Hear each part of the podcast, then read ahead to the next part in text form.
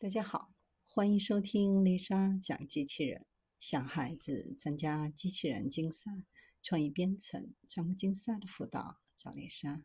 今天给大家分享的是读取大脑、重建高清视频。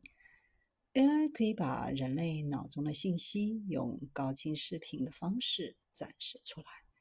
假如我们坐在副驾驶旁边，欣赏到的沿途美景。AI 分分钟给重建出来，这波操作宛如科幻电影《超体》中 Lucy 读取反派大脑记忆一般。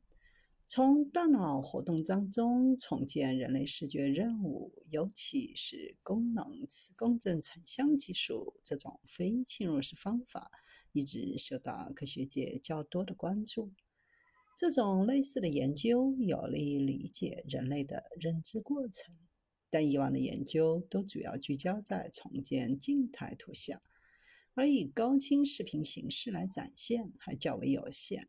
之所以如此，是因为与重建一张静态图片不同，视觉所看到的场景、动作和物体的变化是连续多样的，而功能磁共振成像技术本质是测量血氧水平依赖的信号。并且在每隔几秒钟的时间捕捉大脑活动的快照。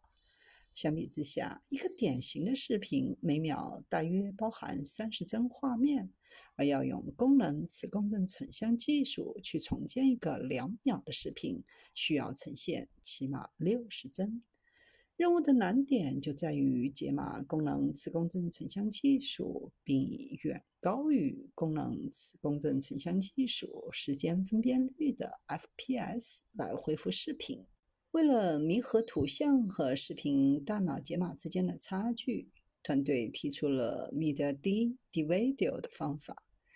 方法包含两大模块，分别做训练，然后在一起做微调。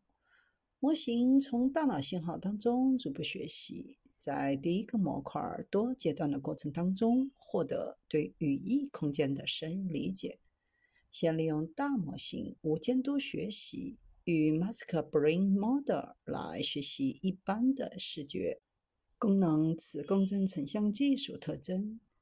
使用标注数据集的多模态提取语义相关特征，在对比语言、图像预处理空间当中使用对比学习训练功能磁共振成像技术编码器。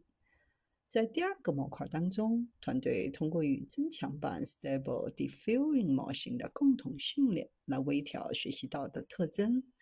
模型是专门针对功能磁共振成像技术下的视频生成量身定做的。如此方法下，可以明显地看到 Media D Video 方法生成的图片视频质量要明显远远的优于其他方法。